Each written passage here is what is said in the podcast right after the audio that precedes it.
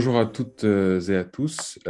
bienvenue dans le troisième épisode de ce podcast Issues organisé par les étudiants de Courrier d'Europe du Master Affaires européennes de la Sorbonne. donc, le troisième épisode portera sur l'autonomie stratégique. nous avons aujourd'hui le, plaisir d'avoir comme intervenant Monsieur Paul Maurice, euh, que je vais présenter brièvement. Bonjour, Monsieur Maurice. Bonjour. Euh, donc, euh, Monsieur Maurice est chercheur au CERFA, donc le Comité d'études des relations franco-allemandes à l'IFRI, qui est l'Institut français des relations internationales. il travaille entre autres sur, des sur les questions franco-allemandes dans le cadre de la construction européenne, aussi sur la politique intérieure en Allemagne. Et euh, il a, dans la nouvelle édition du Ramsès de cette année, euh, il est l'auteur d'un article intitulé L'Allemagne veut-elle, virgule, peut-elle faire la guerre, entre guillemets. Euh, et donc, c'est pour ça que nous avons, nous avons souhaité avoir Paul Maurice, Maurice comme intervenant sur ce podcast sur l'autonomie stratégique. on va commencer par une question un petit peu introductive selon vous, que veut dire la notion d'autonomie stratégique euh, Et peut-être si on peut aller au-delà de, euh, euh, ce concept un peu vague, est-ce que le concept d'autonomie stratégique sous-entend des choses concrètes, des mesures concrètes? Merci pour votre invitation dans, ce podcast. Alors, sur, la question de l'autonomie stratégique, comme vous le dites, euh, le, terme reste un peu vague. Euh, et on a du mal à le définir parce que il faut d'abord poser les bases sémantiques de ce que veut dire l'autonomie stratégique et revenir un peu sur son histoire. Donc, au départ, l'idée d'autonomie stratégique, c'est d'avoir euh, au niveau stratégique global, c'est-à-dire au niveau des questions de sécurité et défense, de politique étrangère, mais aussi sur la question vous avez fait un podcast là-dessus, j'imagine, euh, sur les questions de sécurité alimentaire, sur les questions euh, de euh, d'autonomie industrielle, de sécurité industrielle de l'Europe. Et donc, toutes ces questions, on les regroupe en général sous le terme d'autonomie stratégique. Euh, c'est-à-dire que l'Europe se positionnerait euh, de manière un peu autonome sur ces questions vis-à-vis des grandes puissances, des grands ensembles géographiques, euh, les États-Unis, pour parler des alliés, mais aussi les rivaux comme le sont la Russie et la Chine, qui d'ailleurs est définie par la, la, Commission européenne comme un rival stratégique. Donc la question qui se pose, c'est qu'est-ce qu'on veut faire et comment on veut le faire? La, crise pandémique de Covid-19 a un peu accéléré les choses et accentué les choses parce qu'on a vu euh, des, problèmes au niveau des chaînes de, valeur, au, niveau des chaînes d'approvisionnement, et on a vu aussi la dépendance sur certains produits nécessaires pendant cette crise euh, vis-à-vis de d'ensemble comme la Chine ou de l'Inde, par exemple pour les médicaments, pour les masques, etc.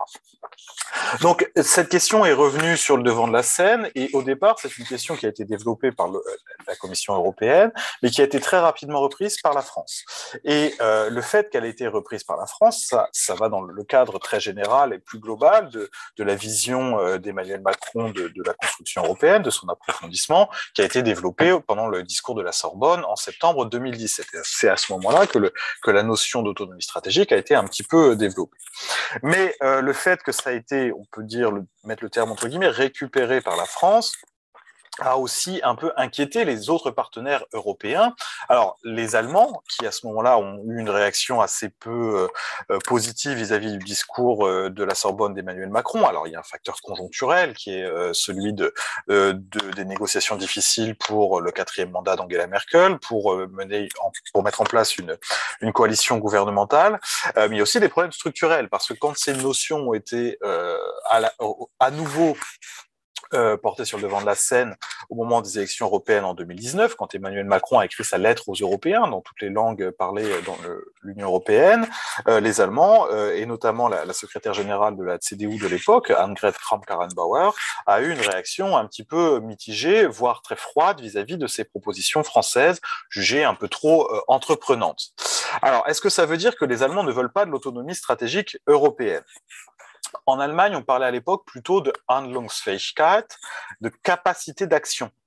euh, au niveau de l'Europe et non pas d'autonomie stratégique, qui est tout de suite un terme un petit peu qui fait un petit peu grandiloquent et qui, fait un peu peur.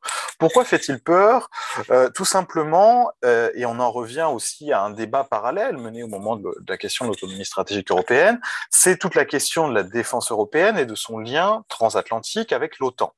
Et le, débat a été un peu polarisé après les déclarations d'Emmanuel Macron sur la mort cérébrale de l'OTAN, et puis euh, il y a euh, un peu plus d'un an sur la question euh, du lien transatlantique, du lien aux États-Unis entre Annegret Kramp-Karrenbauer, ministre de la Défense, et Emmanuel Macron, président de la République française, donc par voie de presse interposée, politico d'abord pour Annegret Kramp-Karrenbauer, puis le Grand Continent, l'entretien que le président de la République a donné à ce à cet organe on va dire, de presse ou à cet organe d'une forme de think.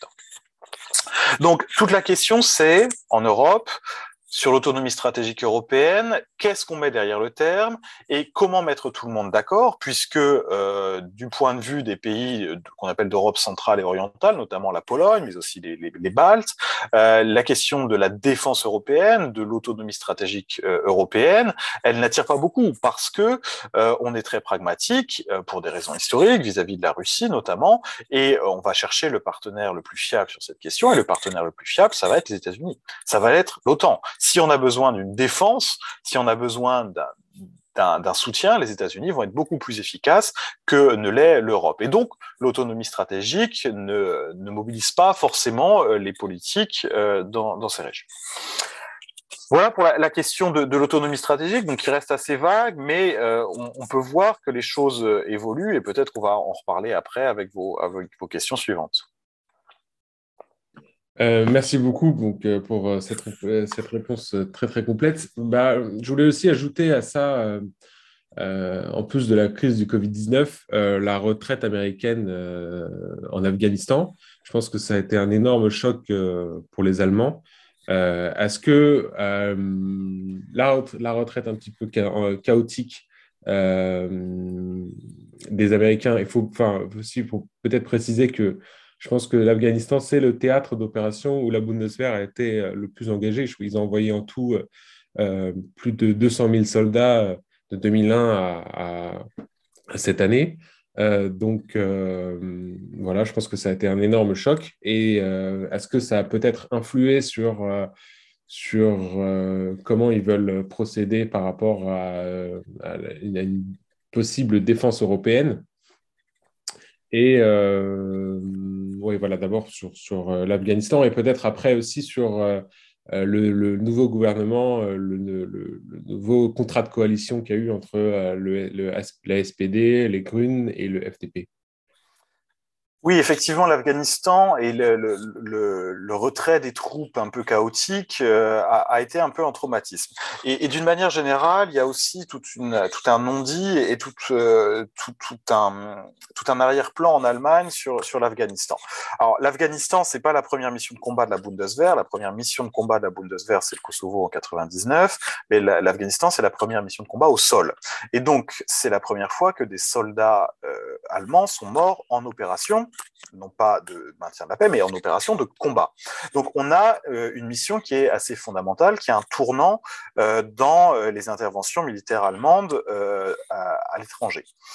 cette, cette mission en Afghanistan, elle a été décidée par le gouvernement de Gerhard Schröder, à l'époque un gouvernement qu'on appelait Rouge-Vert, avec les, qui gouvernait avec les Verts, et Joschka Fischer était ministre des Affaires étrangères ce gouvernement a dû mettre sa responsabilité gouvernementale en jeu pour que le, le Parlement et que sa majorité approuve l'intervention. Elle l'a fait aussi dans le cadre, il faut se remettre dans le contexte de 2001, c'est le traumatisme des attentats du 11 septembre, euh, euh, des euh, tours jumelles, mais aussi de, de, de, de tout ce qui, qui, allait autour et la solidarité qui a été euh, euh, qui a été déclarée très rapidement en Europe. Le problème est que cette mission de la Bundeswehr, donc mission de combat jusqu'en 2015, n'a pas été préparée politiquement, c'est-à-dire que les soldats allemands n'étaient pas tout à fait prêts à se battre parce qu'ils n'avaient pas forcément le matériel, parce qu'ils n'avaient pas forcément la culture stratégique, mais ils n'étaient pas non plus soutenus politiquement parce qu'on n'a pas cette culture, cette tradition de soutenir les interventions militaires à l'étranger, comme on le fait euh, en France. On a beaucoup plus l'habitude de euh, ce type de, mission.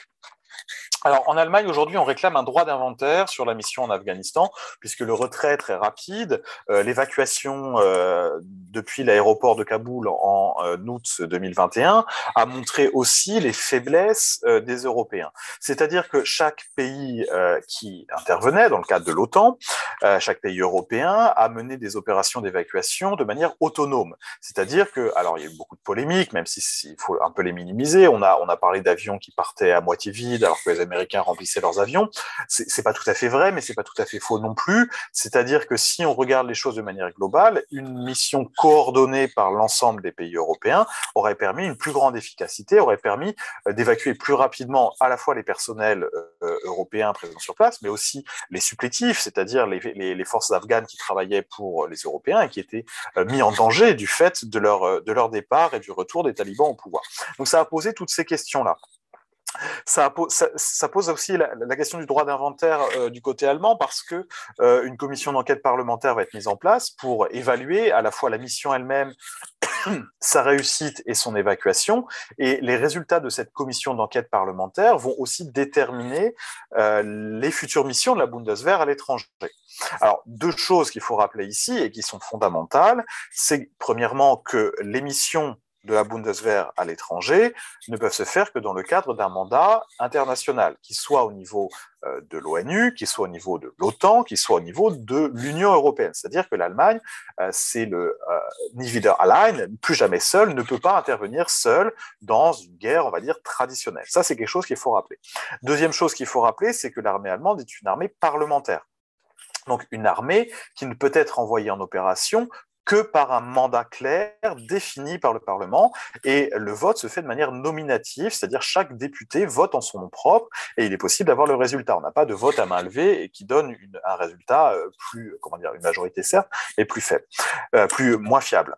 Euh, et la commission et la, commission de défense peut s'auto-définir comme une commission d'enquête.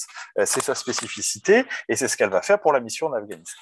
Et ceci va aussi déterminer l'avenir des missions actuelle de la Bundeswehr, c'est-à-dire notamment la, mission au Mali, ah, les missions au Mali, puisqu'il y a deux missions au Mali, celle dans le cadre de la MINUSMA, dont il faut interroger l'avenir, ce que font la plupart des responsables politiques allemands euh, dans le cadre de, la fin de, de, Barkhane par les Français. Donc, comment les Allemands vont s'insérer dans la lutte antiterroriste au Mali et de soutien aux différents gouvernements, parce qu'il y a aussi un problème de coup d'État sur coup d'État au Mali qui, est un problème démocratique et qui pose euh, aussi des questions du côté allemand. Et la deuxième mission, c'est la mission de l'UTM, c'est une de l'UTM, donc une mission euh, de l'Union européenne, qui est une mission de formation, euh, qui n'est pas limitée au Mali, mais qui est élargie à d'autres États euh, du Sahel. Et euh, cette mission, alors au Niger, elle semble être plutôt une réussite. Du point de vue allemand, au Tchad, on la conteste un peu, puisque les Allemands considèrent que le principe de la Bundeswehr n'est pas de former les forces de sécurité d'un État plutôt autoritaire. Donc on a toutes ces missions qui sont, qui sont remises en question, et ça pose aussi la question d'une défense européenne. Je vais venir ensuite à ce qui euh, en est dit dans le contrat de coalition de, la nouvelle coalition allemande. Alors, la question, c'est un peu comme pour l'autonomie stratégique. Euh, la question, c'est euh, quel terme utiliser? Est-ce qu'il faut utiliser le terme de défense européenne ou de défense en Europe? Euh, la question de défense européenne voudrait dire qu'on aurait une défense spécifiquement européenne euh, qui serait rattachée aux institutions européennes, qui serait liée à l'Union européenne, etc. Aujourd'hui, il faut le dire, l'Union européenne n'a pas les capacités à la fois politique et euh, d'organisation, d'organiser cette défense européenne cette défense européenne, elle implique aussi une politique étrangère européenne commune, et c'est pour ça que sous la présidence allemande du Conseil de l'Union européenne, qui a commencé en, juillet 2020, on a mis, on a lancé le projet de boussole stratégique euh, qui prendra fin euh, normalement en mars 2022 pendant la, présidence française du Conseil de l'Union. Euh, et cette boussole stratégique, elle, elle a pour principal objectif d'évaluer les menaces euh, de l'Union européenne et de voir comment y répond. Et ça, c'est quelque chose de fondamental parce que évaluer les menaces, les menaces sont complètement différentes que l'on soit à Paris ou à Varsovie. À Paris, comme je viens de le rappeler, les menaces principales, elles sont au Sahel, elles sont sur le flanc sud de l'Europe. Qu'on soit à Varsovie, à Riga ou à Tallinn, la menace, elle est plutôt à l'est. Et on le voit d'ailleurs avec les, différentes crises liées à, la situation en Ukraine qu'on a pu observer ces derniers jours.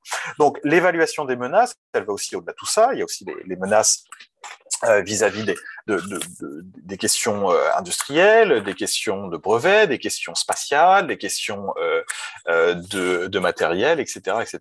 Et les premiers résultats de cette boussole stratégique ont été présentés par le représentant de l'Union pour, pour la politique étrangère, Joseph Borrell, en, en novembre dernier. Et les deux principales menaces qui ont été définies, ce sont la Russie et la Chine.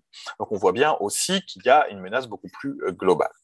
Euh, la deuxième chose sur la, défense en Europe, pour de nombreux États européens, comme je l'ai dit, notamment euh, l'Allemagne, bien sûr, mais aussi la Pologne, mais aussi la Hongrie, la Tchéquie, etc., la défense en Europe, elle peut avoir lieu dans le cadre de l'OTAN. C'est-à-dire que être européiste, entre guillemets, et atlantiste, entre guillemets, n'est pas incompatible. C'est-à-dire qu'on peut avoir des menaces assez diverses qui nécessite des réponses complexes et des réponses euh, différenciées et euh, graduées en fonction de ces menaces. Euh, je vais donner un exemple. Par exemple, sur la question des battle groups qui sont prévus en, dans, dans l'Union européenne, les battle groups qui peuvent aligner, on va dire, jusqu'à 5000 hommes maximum, avec une, avec une, réactivité assez, assez lente malgré tout, euh, ne font pas forcément le poids vis-à-vis des 50 000 hommes que l'OTAN peut euh, aligner euh, sur le front oriental de l'Europe en cas de menace ou en cas de, tentative, puisqu'on l'a évoqué dans la presse, euh, d'invasion euh, russe de, l'Ukraine, par exemple. Donc, on a des choses qui ne sont pas incompatibles et qu'il ne faut pas euh, et qu'il ne faut pas mélanger. Et l'autonomie stratégique européenne n'est pas forcément incompatible avec une avec une défense liée au cadre de l'OTAN, dans le cadre de l'OTAN.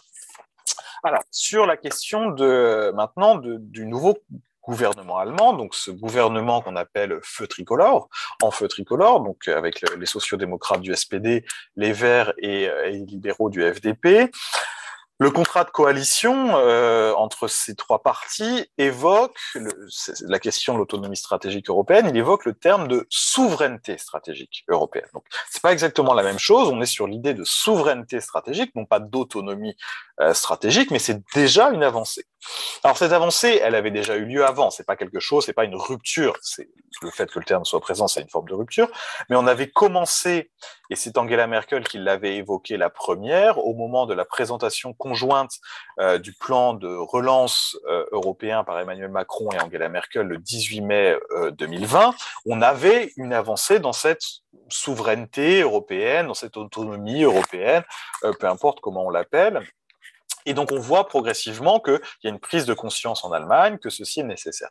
Et notamment pour les questions industrielles et les questions économiques. C'est-à-dire que l'Europe doit se positionner, non plus l'Allemagne seule, mais l'Europe doit se positionner euh, face aux différents euh, partenaires.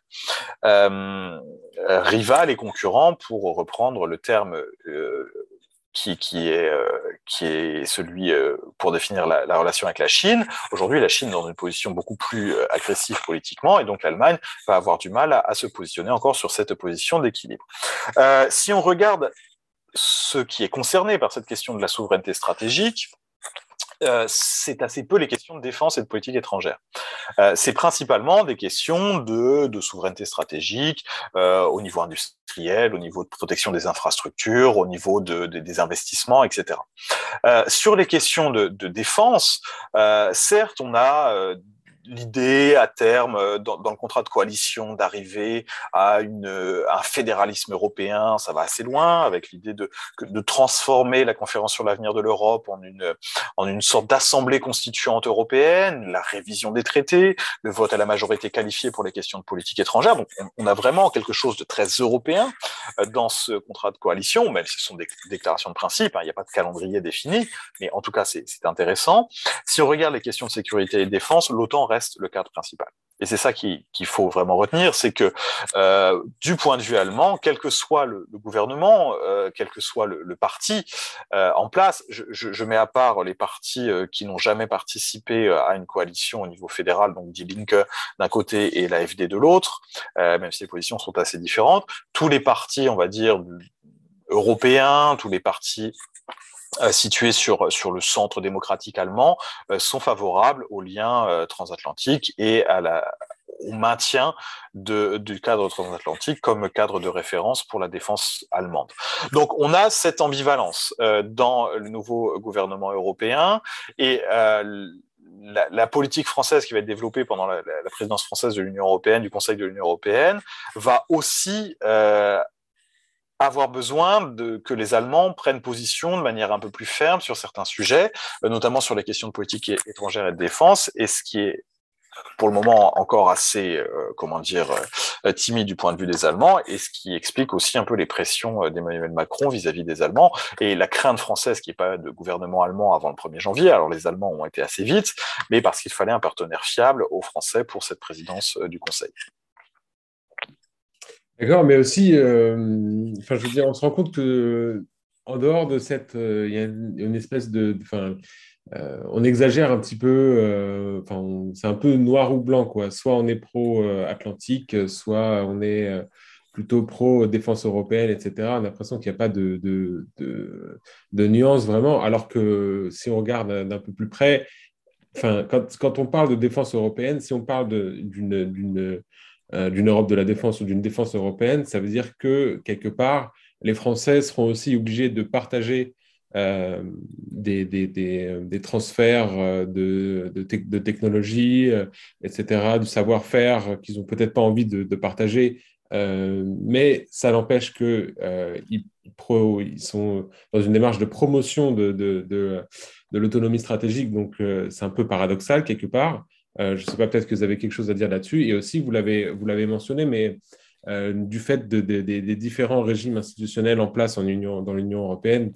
La France a une capacité d'intervention quasiment, quasiment immédiate, alors que l'Allemagne euh, ne l'a pas. Est-ce qu'il est possible, est-ce que selon vous, euh, avec toutes ces divergences qu'il y a, est-ce qu'il est possible qu'on ait une,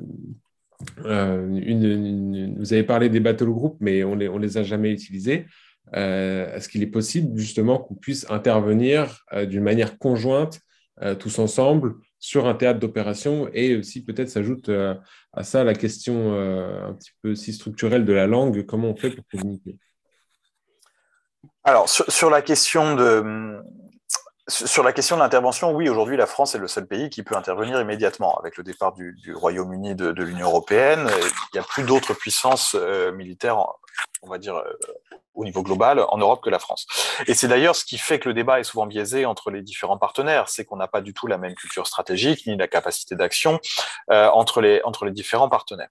Alors sur la question de la langue, c'est pas compliqué, on parle anglais hein, euh, dans, dans, dans, ces différents euh, dans ces euh, différents éléments de coopération, euh, parce qu'il y a aussi alors vous le rappeliez, euh, et j'essayais d'insister là-dessus, c'est pas noir ou blanc, il y a aussi euh, une perméabilité forte aussi en France. Enfin, faut rappeler que la France a réintégré le, euh, commandement intégré de l'OTAN, elle, elle n'en est plus en marge. La France est un pays membre de, de l'Alliance Atlantique et elle intervient dans ce cadre.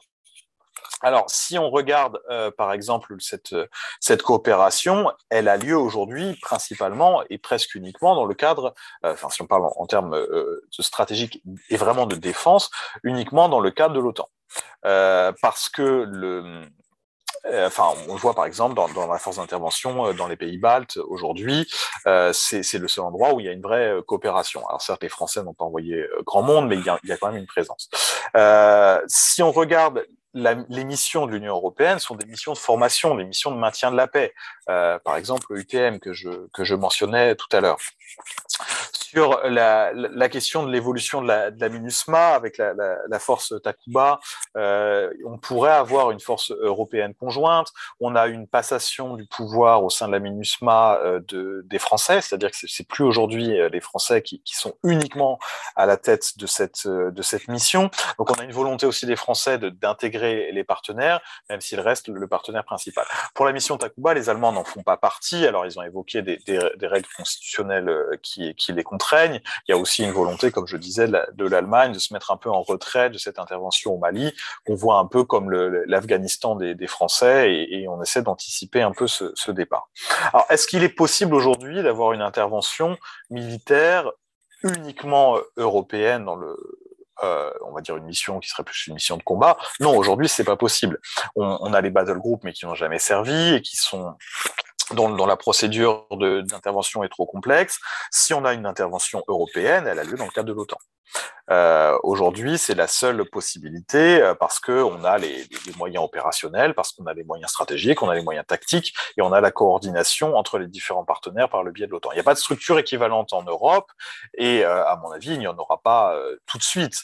Est-ce que ça voudrait dire qu'on a une Europe de la défense qui est uniquement atlantique? Non, on peut avoir une Europe de la défense qui est aussi liée à une politique étrangère. L'Europe de la défense, elle peut être faite par des euh, comment dire, des, alliances de circonstances, euh, comme c'est arrivé par exemple, on a évoqué le Mali, mais aussi sur le nord de l'Irak après 2015, où on a eu une intervention euh, des Français, mais aussi des forces spéciales allemandes, avec la justification de la défense du territoire qui a lieu aussi dans le, dans le nord de l'Irak pour, pour se prémunir contre les, attaques terroristes. Donc aujourd'hui, c'est toute une réflexion qui est en cours. Euh, on parle beaucoup de la France et de l'Allemagne euh, aujourd'hui dans ce podcast, mais il faut pas oublier tous les autres partenaires euh, qui ont des cultures stratégiques aussi complètement différentes et qui n'ont pas forcément les mêmes visions et qui qui sont pas forcément intégrés dans les mêmes, euh, dans les mêmes euh, logiques. Alors sur la question de l'Europe de la défense, effectivement, ou de, ou d'une défense européenne, ça voudrait dire aussi une coopération en termes de, production de matériel et donc d'avoir du, matériel conjoint. Et c'est ce qu'on observe aujourd'hui avec le SCAF. C'est très compliqué. Donc le SCAF, l'avion de combat euh, du futur, euh, c'est très compliqué parce que on n'a pas du tout les mêmes perspectives. Alors c'est un projet qui, qui au départ était un projet franco-allemand euh, auquel sont ajoutés les Espagnols, et on parle aujourd'hui d'ouverture de ce projet éventuellement à la Suède, voire même au, Royaume-Uni qui n'est plus membre de l'Union européenne. Donc on aura un projet certes européen, mais pas un projet dans le cadre de l'Union européenne. Euh, et la question qui se pose, c'est deux questions principales se posent. La question des brevets. Euh, Est-ce que les brevets vont être des brevets européens? Dès qu'on touche sur la question de, de, euh, de l'industrie d'armement, on a des questions de souveraineté nationale qui reviennent. Donc, que faire de, de, de, ces, de ces futurs brevets? Et la, deuxième question, c'est l'utilisation de, ce matériel.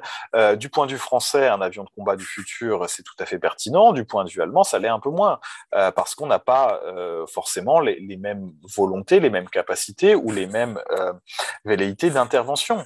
Euh, du point de vue allemand, les avions de, combat, donc les tornados actuels dont on euh, il faut renouveler.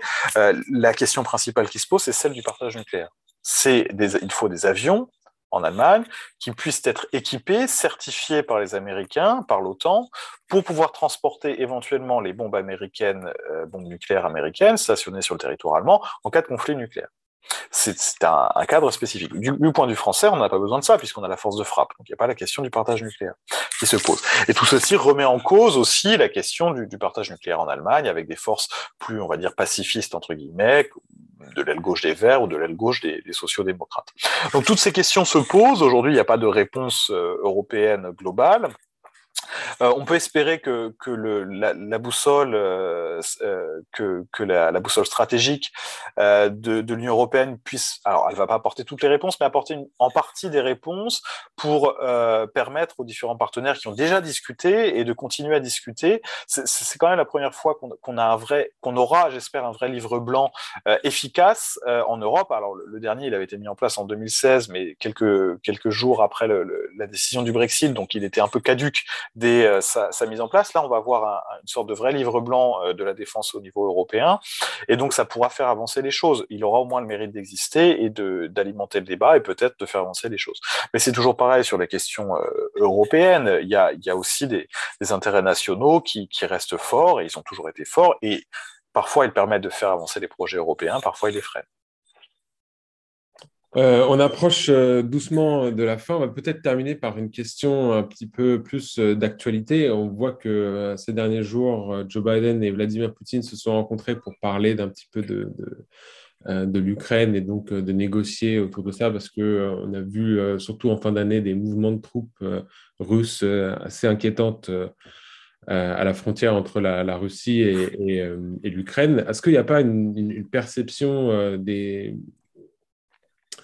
euh, des Européens de, de, de, de, voir, enfin, d'être un peu des enfants et de laisser les, deux adultes parler, euh, les États-Unis et, la Russie, et donc du coup lié à ça une, frustration, ou alors euh, de certains pays s'en accommodent parfaitement. Alors oui et non. Euh, enfin, vous avez raison sur, l'analyse. Euh, la question qui se pose, c'est que au mois de juin, il y, a, eu une proposition qui a été faite par euh, Emmanuel Macron et Angela Merkel. Emmanuel Macron a réussi à convaincre Angela Merkel lors du dernier un des derniers Conseils européens de d'avoir un dialogue avec la Russie c'est-à-dire de mettre en place une sorte de conférence, de discussion avec la Russie, entre l'Union européenne et, la Russie. Et l'idée d'Angela Merkel, c'était un peu la méthode Merkel, c'était on le fait à 27 ou on le fait pas. Euh, donc il faut inclure tous les États européens. Alors qu'Emmanuel Macron était plutôt sur un format plus restreint, franco-allemand, avec le, président euh, du Conseil et, la présidente de la Commission. Euh, ça a engendré des maladresses dans la méthode, euh, ce qui fait que les, partenaires euh, européens ont été avertis la veille ou l'avant-veille de, ce projet, et ça a provoqué l'ire de, certains d'entre eux, notamment les Polonais et les Baltes, qui sont dans une logique, et on le comprend pour des raisons historiques et géographiques, une logique beaucoup plus euh, ferme vis-à-vis de la Russie. On ne discute pas avec la Russie, ça lui donnerait une légitimité dans ses actions, etc. Donc cet échec, finalement a conduit à, ce qui se passe toujours quand l'Europe échoue, c'est-à-dire le retour des Américains sur le devant de la scène pour discuter des projets euh, européens. C'est-à-dire que la question de l'Ukraine, c'est une question qui concerne principalement les Européens. L'Ukraine est un État géographiquement situé en Europe, à la frontière de l'Union européenne. Alors certes, il ne va pas intégrer tout de suite l'Union européenne, mais peut-être qu'un jour, qui sait, euh, si les choses, euh, on peut on peut peut-être espérer que, que l'Ukraine fasse partie de l'Union européenne. En tout cas, elle en aurait la légitimité géographique. et, et, donc, les États-Unis sont finalement, euh, comme vous dites, oui, un peu le, parrain protecteur de l'Europe, euh, et euh, les Européens ne sont pas capables d'assumer les, problèmes qui, sont, qui sont à leur porte. Mais c'est une question qui, qui, revient régulièrement sur, sur la question de l'Ukraine, parce qu'il faut voir aussi la perception de la Russie sur cette question la crainte de la Russie, au-delà de Vladimir Poutine, au-delà de Vladimir Poutine, la crainte de la Russie, c'est euh, d'être encerclé par l'OTAN. Et ça, c'est quelque chose qui euh, et, sans être pro-Poutine, c'est pas du tout la question. Euh, les engagements qui avaient été pris auprès de, de Mikhail Gorbatchev en, en 1991 n'ont pas été globalement tenus. C'est-à-dire que les engagements de ne pas euh, de, de, ne pas encercler euh, l'ex-URSS, de ne pas euh, euh, intégrer dans l'OTAN certains États, la crise de la, en Géorgie en 2008 en est le, révélateur, c'est-à-dire l'idée de la Russie d'être encerclée. Et donc ça, c'est quelque chose que les, Européens et que les Américains ont du mal à prendre en compte aussi euh, sur, sur la question. Euh, on, on, est aussi dans une logique d'affrontement et, et c'est tout à fait logique. Euh, deuxième chose, quand les Européens ont essayé de, de résoudre ces questions liées à l'Ukraine de manière un peu autonome, on a essayé de, de renouveler le, le format Weimar en 2014 euh, à l'initiative de, de, Laurent Fabius, ministre des Affaires étrangères français, le format entre la France, l'Allemagne et la Pologne. Et tout de suite, ça a provoqué une réaction assez, euh, assez épidermique de la Russie qui a, qui a mis un terme à ce format et on est vite revenu au format Normandie euh, pour les accords de Minsk, c'est-à-dire un format qui, qui reprend les, les, les France, Allemagne, États-Unis et et, Russie. Donc on, a aussi euh, la Russie qui, a pour objectif que l'Union européenne ne soit pas forte et qui va continuer aussi à, la diviser, et les Américains qui, peuvent rester aussi un acteur de premier plan sur ces questions. D'accord, merci beaucoup. Euh, j'ai juste envie de poser une toute petite dernière question parce que euh, ça, elle me, euh, taraude un petit peu. très brièvement, est-ce que on peut, enfin, euh, ça fait euh, plusieurs euh, années, voire dizaines d'années que l'Union européenne essaye de, ben, même si on, remonte à la CED, l'Union européenne essaye de s'affirmer politiquement via, donc aujourd'hui on parle d'autonomie stratégique, voire de souveraineté stratégique chez les Allemands, mais voire peut-être aussi la, défense européenne. Malgré cela, sans cela, l'Union européenne a réussi à prospérer, c'est un acteur économique majeur dans le monde. Euh, les, entreprises marchent bien. Il y a, le, certes, euh, elles traversent une crise avec euh, les différents populismes dans les pays européens, etc. Est-ce que on peut, on, doit se battre pour, pour une autonomie stratégique ou bien l'Union européenne fait très bien sans?